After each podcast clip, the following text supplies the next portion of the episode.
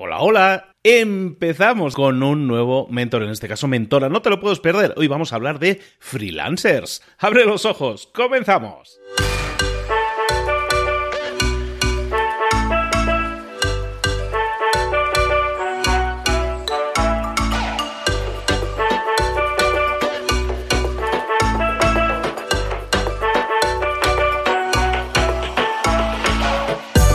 Buenas a todos, bienvenidos un día más aquí a Mentor 360, el programa, el espacio en el que te traemos a los mejores mentores del mercado en español de todo el planeta, especialistas en ciertas áreas de conocimiento, especialistas normalmente muchas, pero bueno, vienen aquí especializándose en una muy concreta, cada una en su fuerte.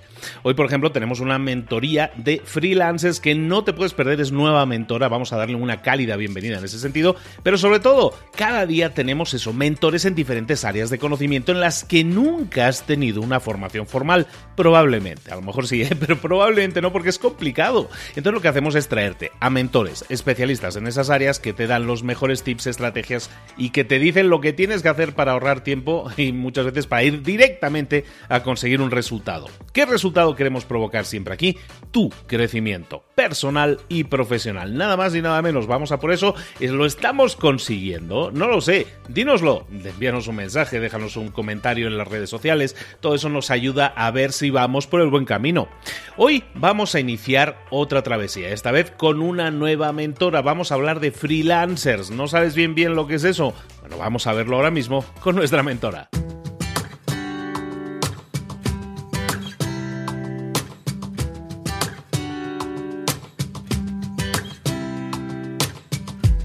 Llegó el momento de hablar con nuestro mentor del día y hoy tenemos otra de esas sorpresas que tenemos últimamente, que es que te traemos a nuevos mentores. Estamos incorporando, haciendo más grande nuestra plantilla de mentores, trayéndote siempre a las mejores personas en cada una de esas áreas de conocimiento en las que puedes crecer. Hoy tenemos mentora nueva, porque sí, es mentora, y se llama Laura López. Laura, buenos días, querida, ¿cómo estás? Hola, buenos días. Pues muy bien y encantada de participar aquí contigo. Y nosotros encantados de tenerte. Laura es una experta experta en freelancers, es, eh, vamos, podríamos llamarla coach, asesora de temas eh, relacionados con el freelancer. Si tú eres una persona que tiene su propio negocio, porque para, empezamos por ahí, que es un freelancer, pues es una persona que, es su propio jefe, ¿no? El solo emprendedor, que el solo prenur, que llaman muchas veces, y son esas personas que muchas veces no tienen claro, bueno, incluso podría decir, no tenemos claro, porque yo estoy ahí dentro, no tenemos claro a veces cómo hacer las cosas, cómo manejar a los clientes, cómo manejar las cuentas, las facturas, todo eso, y Laura tiene un libro que se llama Imperio Freelance, tiene cursos y tiene un montón de formación para todas esas personas. ¿Más o menos le acierto, Laura? Sí, sí, le has dado. O sea, en realidad yo me dedico en concreto a ayudar a emprendedores que venden servicios como freelance, lo que tú decías. Eh, sobre todo que venden servicios creativos, pero la mayoría de las cosas que, comento se pueden extrapolar a, otras ramas que no sean diseñadores o, ilustradores o diseñadores web. Pues hablo de marketing, hablo de conseguir clientes, hablo de quitarte clientes tóxicos, etcétera. Hay un montón de gente que nos sigue, que nos escucha cada día y que está en esa situación. Es que soy emprendedor, es que estoy emprendiendo. En esa situación situación en la que te encuentras, en la que tienes más preguntas que respuestas, en este caso Laura te puede ayudar mucho. Y tenía que estar aquí hace mucho tiempo que quería traerla, y Laura, de hecho, ya la he entrevistado previamente en el otro podcast, en Libros para Emprendedores, fue súper bien, y creo que es, eh, es justo y necesario, como dice el padre, que tengamos a Laura aquí para todas estas personas que quieran aprender un poco más a, a manejar de mejor manera todo su negocio freelance. Eh, Laura López, ¿de qué nos vas a hablar hoy? Pues mira, te lo acabo de mencionar rápidamente, pero voy a hablar justo de clientes tóxicos, porque es lo que más eh, agobia a, mi audiencia y a los freelance en general. Y es un tema súper recurrente. O sea que ahí voy a, voy a tocar varios consejos para, para saber cómo quitar, quitarte clientes tóxicos, vamos. Y no solo para freelance, ¿eh? ojo, porque esto de lo que vamos a hablar hoy, el tema, por lo que dices, nos sirve para todos los que somos emprendedores, para los que somos empresarios, no solo para un freelance, sino para cualquier persona que tenga trato con clientes, que yo creo que hoy en día somos todos, porque todos estamos vendiendo de alguna forma. Excelente, Laura, pues venga, vamos a ello, explícanos. Bueno, pues básicamente lo que yo me encuentro de mi propia experiencia y viendo también eh, los problemas que tienen mis alumnos y mi audiencia en general, es que aparecen clientes tóxicos y empezamos a quejarnos, empezamos a frustrarnos, a quemarnos y siempre pensamos que son los clientes los que tienen el problema y nosotros no hemos hecho nada para llegar a esta situación, ¿no? Entonces, yo lo que veo, lo primero, es que hay que identificar de dónde ha nacido este problema, por qué está este cliente tóxico, por qué se ha convertido esta relación comercial en algo negativo, por qué se ha llegado a esa situación y ver qué cosas podemos hacer desde nosotros mismos para, primero, alejarnos de los clientes tóxicos que tengamos ahora y, segundo, no volver a repetir esta situación con uno nuevo. Entonces, lo primero es identificar un poco qué es un cliente tóxico, ¿no? Porque para uno puede ser una cosa, para otro puede ser otra. Y yo lo que, lo que veo es como que hay diferentes tipos de, de clientes tóxicos. Están los que te regatean tu precio y que quieren lo más barato. Están por otro lado los que son indecisos, que no saben lo que quieren, que llegan a, ti pero no tienen claras las cosas, ni sus objetivos de negocio o, o, los objetivos que tienen con el proyecto que te solicitan. Luego los que te dan órdenes porque se piensan que, que tú eres, o sea, que es tu jefe y tú eres el empleado. El que te pide mil cambios porque quiere siempre como mm, decir él la última palabra y no se fía de tu criterio profesional el que mm, retrasa los plazos y de repente todo se alarga, desaparece, el proyecto se queda a medias, una parte sin cobrar y demás. Estos son como los grandes grupos de clientes tóxicos. Y para mí, todos ellos eh, tienen algo en común y es que realmente lo primero es que no hemos puesto límites. Y entonces es donde aparece el problema, porque eh, no hemos sabido cómo eh, establecer bien los roles desde el principio, ¿no? No hemos sabido generar lo primero una autoridad con el cliente para que se fíe de nuestro criterio, para que delegue de verdad y que no nos considere como pues ese freelance que yo le digo lo que tiene que hacer y él como una máquina o un robot pues implementa y encima me cobra poco.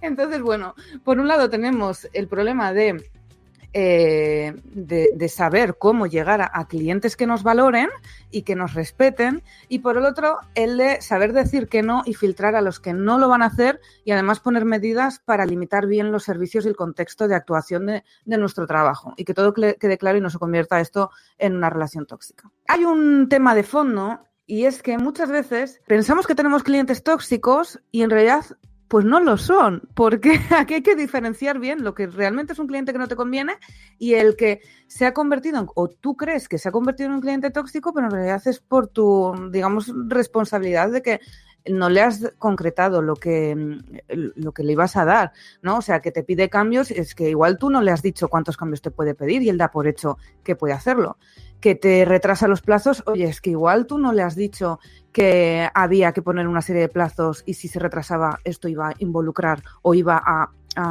derivar en otras consecuencias de, bueno, negativas para ambos o si iba a retrasar todo, ¿no? O sea, que hay que identificar bien primero eso. Si realmente tienes clientes tóxicos, eh, identificarlos. Y si se te ha convertido un proyecto en algo tóxico, hay veces que se puede recuperar y ver que realmente no hay un problema con el cliente, sino con cómo está establecido el servicio. Entonces, eso por un lado. Y por el otro, como estaba comentando, tenemos que aprender a decir que no y a filtrar antes de que lleguemos a una situación límite. Para esto, ¿qué es lo que yo sugiero? Porque yo lo que veo es que la mayoría de los freelance, cuando alguien le pide un presupuesto, lo que hace directamente es eh, pues si le mandan un email, responde el email y dice, mira, te va a costar tanto. O si le llaman por teléfono, directamente hace la reunión improvisada, incluso le dice el precio por teléfono, ¿no? Y yo lo que veo es que o bien se pasa directamente el presupuesto o bien se pasa a una reunión y de ahí al presupuesto. Yo lo que sugiero es hacer un paso intermedio, hacer un filtro.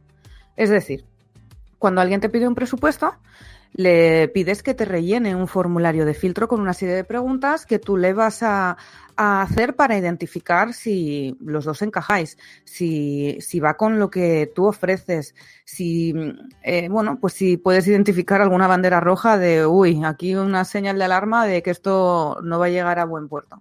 Entonces, para eso hacemos un formulario, se hace una serie de preguntas y ahí ya ves si pasas a una reunión o directamente rechazas el proyecto y le derivas a otra persona o le recomiendas a otra persona. ¿Sí? ¿Hasta aquí? ¿Cómo vamos, Luis?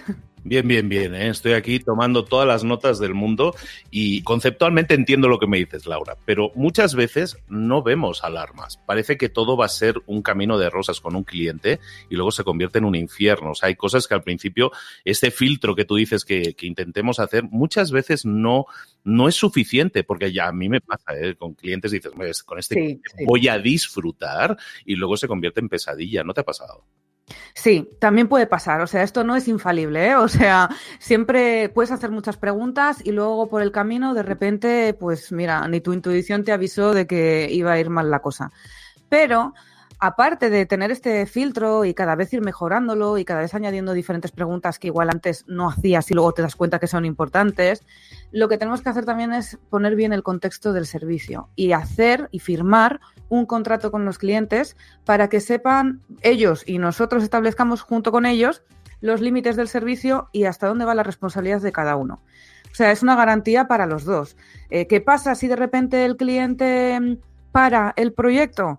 Pues ahí tiene que haber una cláusula que especifique si se va a continuar después y entonces tiene algún coste extra. Bueno, es ir estableciendo todas esas condiciones, pero sí que es cierto que aunque no es infalible este filtro, y aunque no es infalible que tú cada vez vayas estableciendo mejor las condiciones de tu servicio, sí que vas a conseguir que cada vez sean menos los clientes tóxicos que te lleguen a ti, que encima que gracias a estas reuniones cierres más presupuestos y puedas aumentar el valor de percibido de tu trabajo, incluso el precio de, tu, de tus presupuestos respecto a otra persona que no se interesa ni siquiera en tener una reunión con, con el cliente. Porque este filtro realmente es estratégico. Por un lado nos ayuda esta serie de preguntas y luego la reunión, nos ayuda a filtrar, pero por el otro nos posiciona también frente al cliente. ¿Cómo? Primero porque va a ver que tú tienes un sistema en tu negocio, que tienes unos pasos, que tienes un orden, que controlas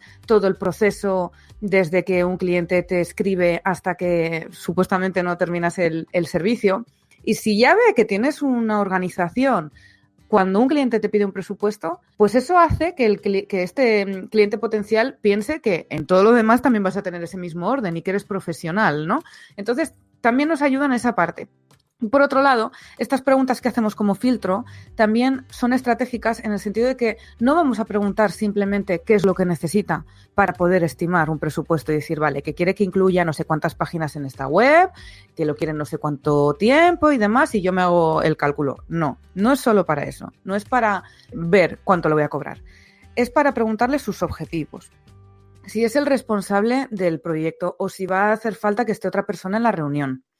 Es para preguntarle qué problema le ha hecho, eh, mm, le ha hecho pensar en contratar tu servicio. O sea, con esto ya estamos estableciendo unos roles desde el inicio en el que tú, como freelance, te estás preocupando de que tu cliente potencial llegue a unos objetivos con su negocio y no simplemente te estás preocupando de que te diga lo que quiere para sacar los euros o los dólares que, le vayas a cobrar.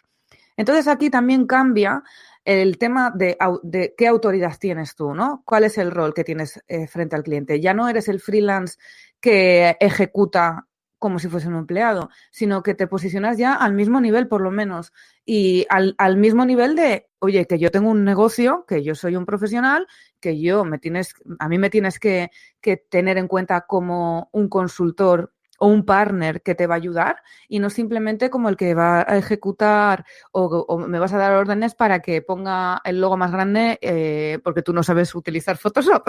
vale, entonces es un poco, te hace todo el, este, aunque parece una tontería o algo obvio, esto de hacer un filtro y una reunión, la mayoría de los freelancers se lo saltan. Y para mí me parece esencial, eh, que al final es, es un tema también, de un, o sea, es un sistema de ventas, es filtro y ventas. Y esto al final lo que, lo que nos ayuda es si pues no vamos a, a, conseguir eliminar a todos los clientes tóxicos porque a algunos no se les ve venir, pero por lo menos vamos a tener un contrato y si vemos que esto va fatal, pues aquí están unas condiciones, se, cancela el contrato y ya sabemos lo que nos toca a cada parte y qué pasa a partir de ahora, sin ningún problema. Pero en otros casos, si no has hecho nada de esto, el problema que tienes es que si quieres finalizar un servicio con un cliente, quizás termines y ni cobres por lo que has hecho hasta, hasta la fecha. Por eso es tan importante todo este proceso.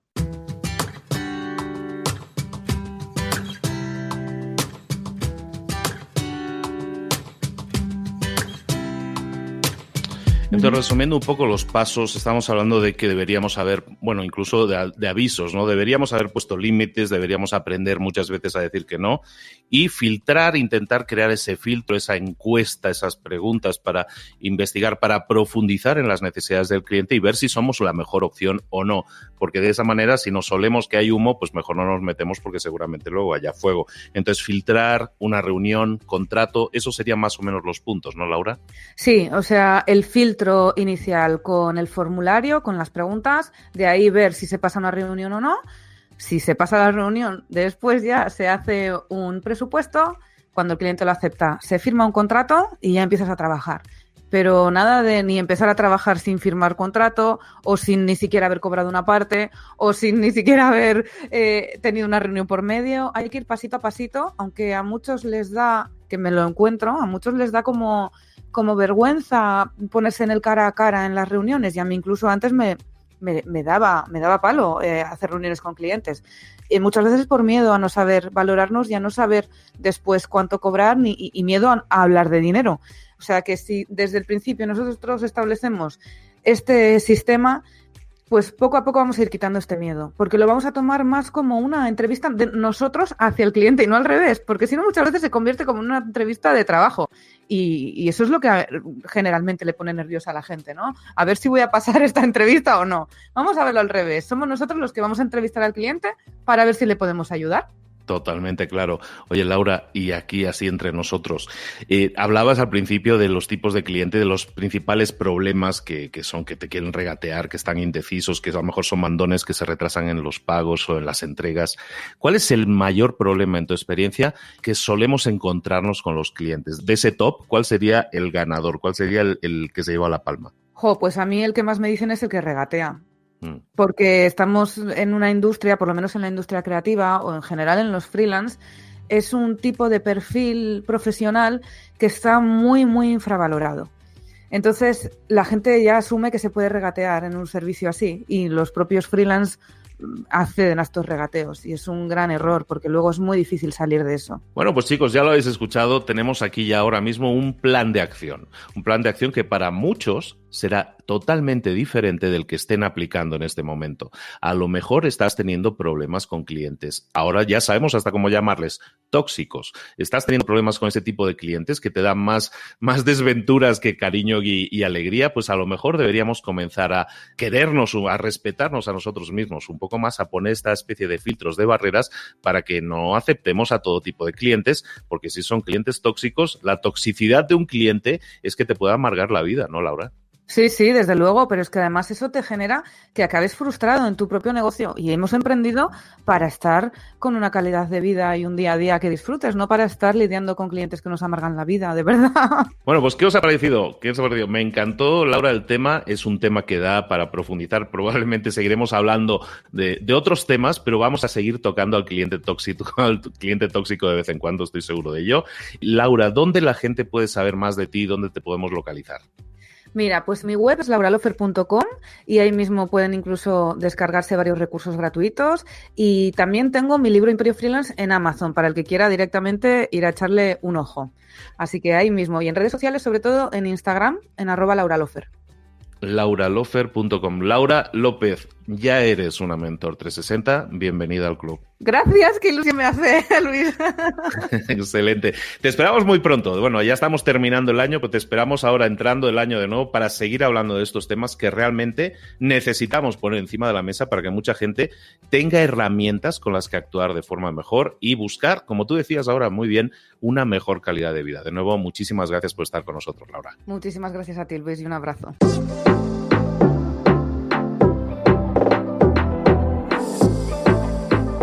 Y ahora pregúntate, ¿en qué quiero mejorar hoy? No intentes hacerlo todo de golpe, todo en un día. Piensa, ¿cuál es el primer paso que puedes dar ahora mismo? En este momento, quizás. A lo mejor te lleva dos minutos hacerlo. Si es así, ¿por qué no empezar a hacerlo ahora? ¿Por qué no empezar a hacerlo ya, en este momento? Ahora. Cierra los ojos. Respira hondo y repite, sé lo que tengo que hacer. Sé cuál es el siguiente paso. Voy a darlo en este momento. Piénsalo, siéntelo y hazlo.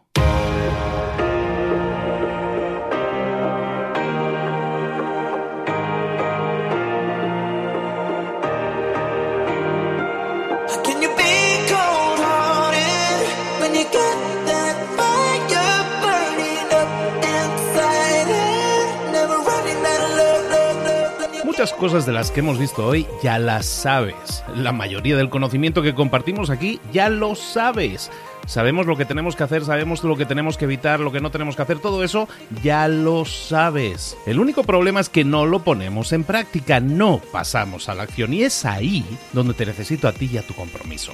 Si una sola de las ideas que hemos comentado hoy resuena en ti, te llama a ponerla en práctica, entonces define el paso más pequeño posible, el gesto más mínimo y hazlo ahora mismo.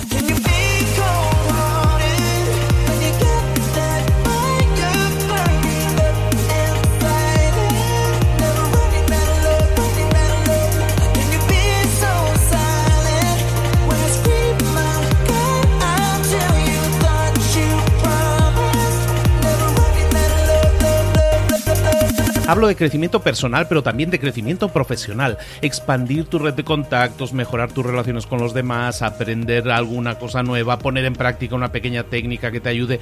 Todo suma, pero solo suma si lo pones en práctica. No si piensas en ponerlo en práctica. Pensar en ponerlo en práctica no sirve, tienes que ponerlo en práctica, pasar a la acción.